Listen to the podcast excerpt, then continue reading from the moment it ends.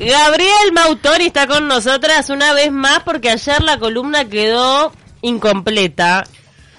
¿Cómo les va, queridas eh, chicas, en este jueves musical? La consigna es brutal, te digo, ¿eh? Yo, lo primero que se me viene a la mente es esa canción que quedó en el eh, imaginario de todo el mundo, que dice algo así como, cambio dolor por libertad. Lo que pasa es que se le apropió una marca de analgésicos. Claro. Pero fue Ah, brutal. pero que le pagaron de última a ella. Eh. O sea, Y la levantó con mención a lo que pala. hablabas recién de muchas de esas novelas, hay una peli uruguaya basada en un libro de Dani Umpi que se llama Amistad Cuarembó, Ahí que va. reúne muchas de esas canciones de esas novelas legendarias. Pero viste que en Vista Cuarembó hay un momento en el que Cristal, homenajean a Cristal. claro, sí. Pero Cristal Porque es una ella- telenovela que a mí no me llegó. po. No, a mí tampoco, pero ella, el personaje, miraba a Cristal, era fanática, Cristal. soñaba con ser Cristal. ¿Y qué tenía de especial Cristal? Y no la vi. No, Creo porque que ella era una soñadora, ¿no es cierto? Y él era rico. Él era rico, ella era No, pobre. le estuve googleando. Cristal es una telenovela venezolana. Ella la le chupaba época. la sangre, se hacía rica, le reventaba la tarjeta y así terminaban todos felices. No, porque eran cierto? felices. Un día tenían un hijo, el hijo se moría, pero se sobreponían a eso y bueno, la felicidad los unía para siempre el resto de la vida. Eh, romántica historia de Delia voy a Quiero- una columna de, de síntesis telenovelesca de. Hipocresía de las novelas. Realmente hemos crecido en un mundo tan hipócrita, queridas, donde todo el tiempo nos mentían a través de las novelas y nos pintaban una realidad que no existe. Siempre ¿No se caían por una escalera y pasaba algo. O perdían Sí. un embarazo terrible Nandita. o quedaban ciegos. Nandita. O eran hijos de otra que no sabían, o había... La verdad, eh, yo lo que te puedo decir es que al día de... En mi, en mi adultez le dije a mi madre el gran daño que me había hecho, Exacto. permitiéndome y, e incentivándome Exacto. a ver telenovelas. Mirar las novelas de Talía, que yo las miré todas, hoy en día sería nefasto. No está Elizabeth Viñoles ahora del otro lado con el micrófono, pero ella nos comentó que le prohibían, le prohibían eh, ver telenovelas. Entonces generó como todo un gusto y una pasión por las eh, películas románticas. Me hizo acordar mucho la película que yo recomendé en esta mesa y una persona la vio y la otra persona la odió. Paula le gustó Ay, y se me- rió. sí, muy No divertida. cataloga de película romántica. No, porque es una sátira las películas Bueno, románticas. pero si vamos a hablar de buenas películas, hago un listado No, día, pará, yo no, soy pues fan. la sátira, es una comedia. La sátira Es es divertida. Se Ah, llama es una no- comedia. está en Netflix No es y se llama No es romántico. Pero ¿qué pasa al principio? La madre le dice no mires esas películas porque son todo mentiras, es Esto un bardo. no pasa en la vida real. Esto no pasa en la vida real y ella queda como traumatizada y entonces me hizo acordar a Eli. La- ¿Por ¿Por qué? qué? ¿Por lo traumatizada o O por lo.? No, porque Eli no la dejaban ver novelas. No se da por... ¿cómo No, pero le las dejaban no- ver novelas. a mí no me dejaban ver por las escenas de sexo hasta determinada edad. A mí la Ah, verdad que me parece que te pudre el cerebro ver Claro novelas sí, porque claro. todo, eh, como yo le, le explicaba a mi hija cuando mira alguna de las que se ponen de moda ahora, le digo, en la vida a, a mucha gente le pasan muchas cosas, pero todas diseminadas, de repente a una persona le pasa no sé, de perder un hijo, de que le- le- se le muera a alguien en un accidente trágico, de que, pero no le pasa eh, en, en una sola vida todo a, eh, todo el tiempo a cada vez. Viven en un drama permanente. Terrible. Entonces la gente, después los chiquilines se piensan que, que la vida es un Exacto. drama permanente. Ha cambiado mucho también la manera y el enfoque que se le ha dado a la Bueno, novela, porque obviamente hemos evolucionado. Pero realmente si hacemos una retrospección a lo que eran las telenovelas, de, de- sobre todo la- más las centroamericanas, ¿no? Que tenían como esa impronta dramática y bueno, y de todo lo que estaban hablando recién. Pero es igual, que- aunque cambie la impronta, sí. se pelean todo el tiempo, tienen unos líos, unos chusmeríos, una, o sea, todo el tiempo Es la vida, la vida real, Es eh, en lo posible para ser feliz y una persona pacífica, no es tan intensa. No. Los, los argentinos le pusieron un poquito más de comedia. Claro, Para, exacto. para bajar un poquito el, Eso el es cierto. drama, tragedia. Sí, eh, pero bueno, la, la realidad es que como en una película, digo, obviamente lo que se lleva a la pantalla es cuando las cosas pasan. Me parece que es sano aclararle a los niños, sobre todo adolescentes que miran telenovelas, que eso es un formato televisivo atractivo para enganchar y que la vida real no se asemeja a eso, si bien tiene condimentos. Igual eh, ahora las novelas este, actuales son mucho más realistas. Las que pegan tienen que ver más con la vida cotidiana, con el humor. Me acuerdo de 100 días para enamorarse, que fue de las últimas que pegó bastante. Era muy O sea, como que ya cambió el formato de la novela clásica. Nos mandaron acá que Cristal era de los 90. ¿Qué sigue? ¿Porcelana? es un chiste. No sabemos. Para el carnaval 2020, John del Cerro. Eh, nos están mandando también un... Están postulando, Gabriel de Sonamérica postula a un amigo para canciones inéditas. Mirá, bueno, que nos pase, que nos pase la data. Pasanos la, eh, la información que nosotros siempre estamos dándole un lugar a los artistas emergentes o los que no son tan conocidos para que puedan venir acá. Quiero mandarle un saludo a todos los funcionarios de- del BPS que hoy fui cuando abría y me atendieron muy bien en el segundo piso de Plaza Matriz. Me parece que cuando llegás a la hora del arranque de la jornada es todo mucho más fluido. Se lo recomiendo a cualquiera que tenga que ir a hacer una gestión. Bueno, Gabriel, nos vamos a meter de lleno en esta polémica de este Chiche. ¿Qué fue lo que pasó? ¿Qué dijo Chiche? Qué tremendo, ¿no? Bueno, la cosa fue así, este programa argentino que de hecho se está, este, este año eh, empezó a hacerse acá en Uruguay también, un formato, el, mismo formato. Claro, polémica en el Polémica bar, en que el está bar. haciendo Canal 10. Exactamente. eh, sucede, Sebastián Almada, uruguayo él, invitado al programa, en la mesa, eh, bueno, conducido por Mariano Yudica, in- integran esa mesa eh, eh, Mauro Viale, Luis Ventura, Chiche Helblum. Eh, en un momento se da esta cuestión de hablar acerca de todo lo que había sucedido en la jornada electoral en Uruguay y lo que había pasado con el tema de, de los resultados y tal. Y eh, este hombre comenta en su momento, con total eh, eh, desparpajo, que para él, mm, bueno, Uruguay tenía muchas cosas buenas, pero él no lo veía como un país. A lo cual le cayeron con todas, no solamente Sebastián Almada como uruguayo, sino el resto de la mesa. Entre ellos Luis Ventura, por ejemplo, que si bien no es uruguayo, es uno de los que más se empoderó con el tema. Ah, porque porque él tiene casa en los titanes. Ahí va, los Es titanes. casi Iba a que dueño de los titanes. No, en los titanes. Y es más, siempre hace algún evento ahí en el Sí, club claro. Albatros de los Y titanes. es muy fanático de Uruguay. Un gran defensor de Uruguay además. Y, y bueno, le empezaron a caer con todo. Y este tipo siguió, sobre todo, haciendo foco en la postura de, bueno, este, sí, tienen muy buen nivel educativo, a nivel de política, sociedad, etcétera, resaltando esas diferencias que eventualmente tenemos con eh, los, los argentinos en general pero que no, por un tema de volumen y qué sé yo, no llegábamos a ser un país y no nos consideraba como país. Él cual- está resentido, ¿sabes por qué? Además es como mostrarle el hacha cuando habló lo de la infracción de tránsito. Todo viene por ahí, chiche, porque tuviste que poner los morlacos. Quedó re... Exactamente. Y, a su, y a su vez hizo una referencia también bastante ridícula con que los uruguayos bajo la camiseta de Uruguay teníamos la camiseta británica, con lo cual también sabemos que hay muchos, no todos, de nuestros amigos argentinos que tienen esa todavía ese ese resentimiento adentro, ¿no? Sin meternos en un tema tan sensible para No, por los lo general los argentinos, pero- nos quieren. Hay que saber, también hay que decirlo que por lo general los argentinos nos quieren. Este, pero bueno, es verdad que hay muchos que se piensan como que Uruguay es una extensión de Argentina. Yo lo vi mucho, por ejemplo, en verano en el departamento de Maldonado. En Lo Punta viste, del Este, que hasta hablan de. Punta del Este como si fuera de ellos, hasta como que no no tienen como noción de que en algún momento de que hay cosas que son distintas, por ejemplo, el tema del tránsito es fundamental, las rotondas en verano en Punta del Este no son respetadas, porque como ellos no las respetan en Argentina, cebras. Yo me las acuerdo, cebras. me acuerdo A mí de... me, perdón Cami, pero a mí me llegaron a decir en la cara muchas veces, em, pero si, si Punta del Este es argentino, si toda la, la plata de- se puso por, de los argentinos, defendiendo que Punta del Este era argentino a capa y espada. Ojo, igual sigan viniendo argentinos, no se ofendemos porque realmente es un, gran ingreso, un gran ingreso de nuestro turismo. No, el tema Y de- los adoramos. Y otra de- cosa, de- nadie los va a multar, queridos. Escúchame. Y si lo multaron fue porque estaba cometiendo una infracción, ¿no es cierto? Es la inversión que hacen y el buen gusto que traen. No, no. Yo quiero preguntarle a Gabriel Mautoni.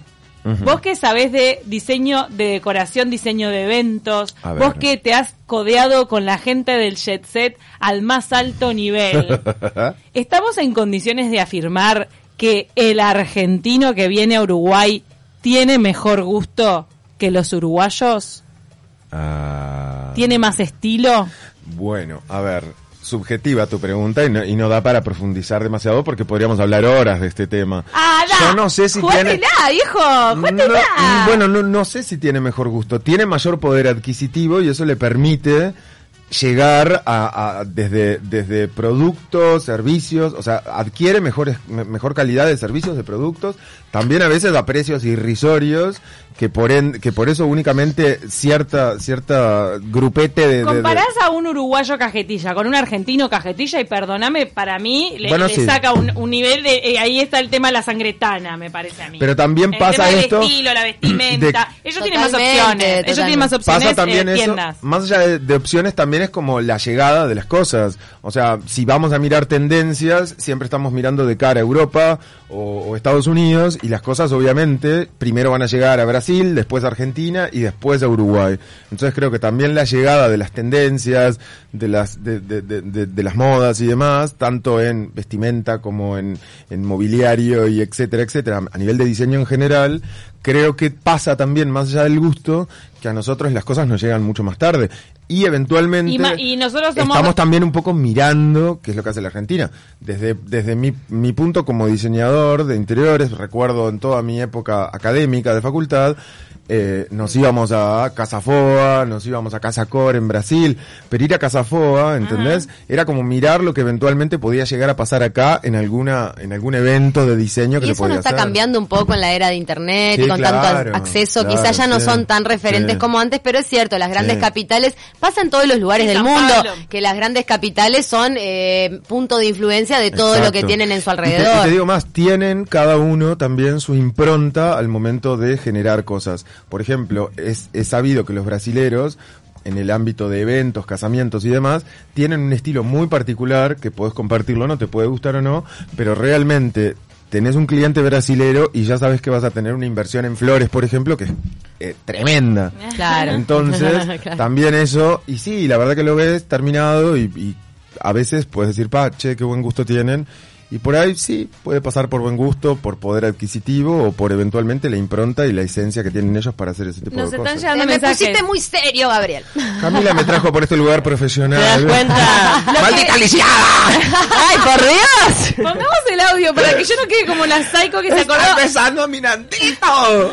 El- Era la, la escena, a la escena recordada de María la del barrio, ya que hoy estuvimos hablando de Claro, la telenovelas. silla de ruedas, es tremendo. ¿No es gracioso que la escena más recordada de María la del barrio es sin María? Yo no puedo creer Con la mala y una cómo esa gente hermana. exigía sus cuerdas vocales porque era una manera de gritar Lo en que el pasa es que la actuación en México Es eh, digo, es, materia, es aceptada y Es requerida. O sea, la impresionante. gente lo pide. Es impresionante. sobreactúan, pero lo que pasa es que las malvadas muchas veces, las villanas se llevan, se- eh, o sea, eh, son más recordadas que, que las propias protagonistas. Bueno, son protagonistas también, pero ¿quién no recuerda a las malvadas de No, alguna sí. película? Las Avenida. Brasil, Avenida Bueno, Brasil. Ah, bueno, en de la malvada también pasó. ¿no? Las, las, las novelas de... eh, ay, no me sale el nombre. Andrea del Boca, Celeste, Celeste siempre Celeste. Tenían un nivel de sobreactuación y de drama y demás que eran como... Importantísimo. Era como Me cara de acuerdo- desgraciada Me acuerdo un personaje malvado que se llamaba Célica en la novela Celeste. ¿eh? Ay, llamarte Era catastrófica. Célica. Era la, la, la ama de llaves o la sirvienta Mira, vestida de negro. Era... Para que yo conocí una Célica, que es al lado de llamarse Célica después de ese personaje. Mm. Hasta en las novelas de, si nos vamos a Disney, por ejemplo, en la, no sé, en Violeta, en el Luna y todas estas, que son bien para, para niños, la mala es idolatrada por mi- miles de niñas, que Brenda unas eligen a Violeta, otras eligen a la Tal mala. cual, tal Mirá, cual. ahora Maléfica no Bueno, va por ese Maléfica. lado. Maléfica es la heroína de las malas y un personaje con el cual terminas empatizando. Es que Maléfica no es tan mala en el fondo. No, es amorosa. Ninguna mala es tan mala en el fondo y ninguna Claro. buena es tan buena. Me parece que Maléfica está agarrada un poquito de Wicked, del musical. Que la, blu- la bruja mala del Mago de Oz no es tan mala, que terminas como empatizando Es con ella. Eh, ten- estamos en condiciones de afirmar que hay un sorteo en Instagram. Uy, sí, de claro. entradas dobles. Claro, claro, claro. Tres entradas dobles para el día del, sor- del sorteo.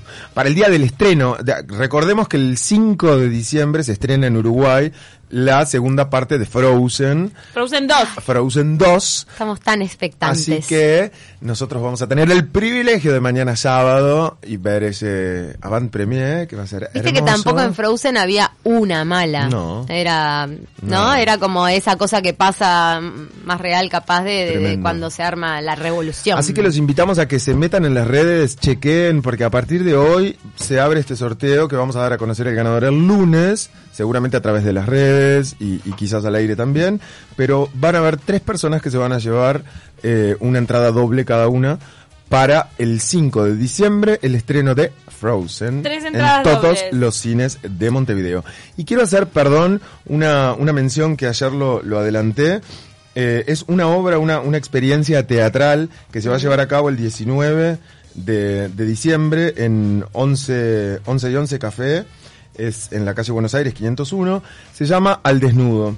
Es, es una, present- una, una presentación que conjuga performance, teatro, improvisación y participación interactiva y va todo desde la perspectiva irreverente del cuerpo al desnudo, que trata a través del humor y el juego varios de los temas cotidianos que forman parte de la vida del hombre gay. El teatro del nudo o teatro nudista ha tenido distintas manifestaciones en el mundo y por primera vez en Uruguay se presenta un espectáculo de estas características, siendo la premisa que el público acompañe la propuesta sin ropa urbana. O sea, vamos a tener dos hombres como protagonistas de esta obra ¿Quiénes son totalmente al desnudo. ¿Son Eh, uruguayos? son uruguayos, eh, actor, di- di- director y, y guionista, escritor de esta obra, el señor Mauro Russo. Eh, actúa junto a Pedro Martín, encargado también de la producción. Este, así que, eh, bueno, nada, Mauro, Pedro, los dos van a estar ahí en 11-11 Café, totalmente al desnudo, proponiendo esta performance, Pero- esta experiencia teatral que realmente es interesante y vale la pena verla. Los espectadores que quieran ir tienen que estar dispuestos a apelar. Tienen que estar. No, no sé si los espectadores apelar, pero. No, los que van a apelar son los protagonistas. Pero entendí que habría que... No, ellos van a tener que estar dispuestos a, a ver.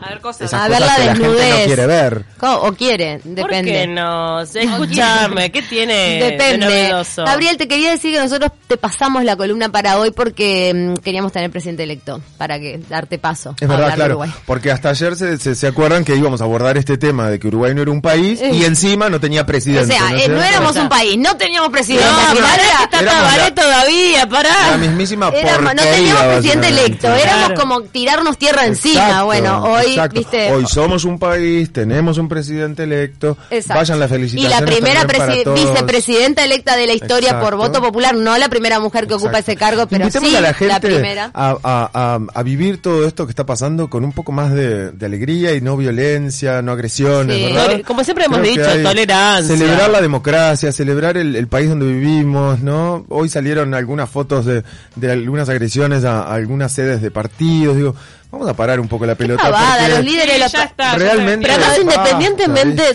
de, a ver, de, tu postura, ganó una persona Hay por mayoría y vos tenés que desearle lo mejor, porque es el presidente de Es tu país, vamos arriba. Punto. lo mejor a quienes Exacto. ganaron por todos nosotros, los que lo votaron, los que no, y Y bueno. a la gente fanatizada de un lado y del otro, invitémoslo a que bajen un poco las revoluciones y piensen un poco más en el bienestar de todos y no en el suyo propio, ¿no es cierto? Pensemos en el himno cantado por todos los militantes con todas las banderas allí en la Playa. Ramírez. Pensemos en los momentos de, de buena convivencia y en los días que pasamos sin un escrutinio final oficial, con mucha tranquilidad. Así que Y pensemos Uruguay también que no ni no. que hay una novela donde una señora entró y tiró a una maldita lisiada de una silla de ruedas. Claro, Así que- siempre se puede, siempre se puede estar peor. Siempre se puede estar Nos peor. mandó, nos mandó John del Cerro que mm, Chiche no existís y dice que la Muy bien. verdad fue el insulto más grande que escuchó a la patria. Mira vos. Bueno, ¿saben una cosa? Helblum, ¿verdad? Él es judío en, de su apellido. Y en un momento le empezaron a hacer comparaciones como diciéndole, bueno, pero escúchame, en todo caso Guatemala, eh, eh, no sé qué, papá, papá, también son países chicos. ¿Qué me, qué me? Y en un momento al, eh, Mauro Viale le dice, bueno, ¿y qué me decís de Israel? Y ahí le salta Mariano ¿Qué Yudica y le dice, ah, ahora te quiero ver con Israel. A ver, ¿qué me decís de Israel? Por Dios. Pa. Me encanta porque, claro, él habló Le de volumen. la boca, ¿eh? Habló de que no éramos un país por volumen. Capaz que tiene un, un tema de, de, mm, de baja autoestima por tamaño, no lo sabemos.